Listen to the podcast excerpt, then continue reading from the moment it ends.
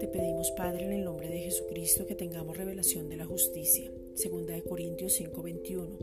Y la conciencia de justicia para poder acercarnos con confianza. Efesios 6:14.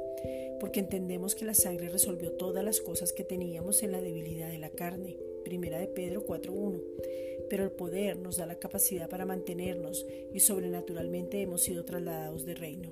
Colosenses 1:13. Ahora necesitamos esa revelación para que la debilidad sea convertida en poder y mantenernos en lo que somos. Efesios 1, versículos 17 al 23. No mirar a nada ni nadie más, no tener un falso amor, sino que venga una revelación del amor inagotable tuyo, Padre, y de estar completos en Cristo. Colosenses 4:12. La sangre nos hace fuertes y quita todo temor de nuestras vidas porque nos da cercanía. Efesios 2.13. Es por medio de la sangre que recibimos fortaleza porque es tu fuerza. Segunda de Timoteo 4.17.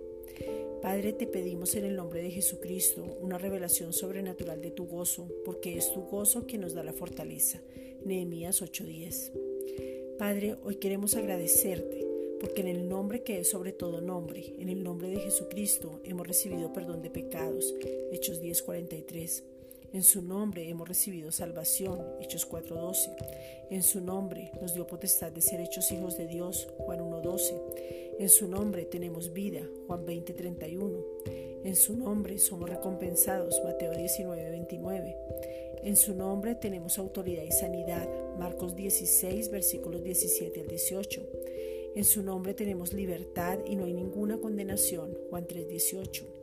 En su nombre tenemos seguridad para pedirte, Padre. Juan 14, versículos 13 al 14. En su nombre fue enviado el Espíritu Santo y ahora nos habita. Juan 14, 26. En su nombre tenemos poder. Hechos 4:30.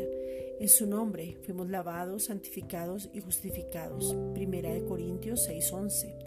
En su nombre recibimos un mandamiento nuevo que es el amor Primera de Juan 3:23. En su nombre somos guardados. Juan 17:11. Gracias Padre.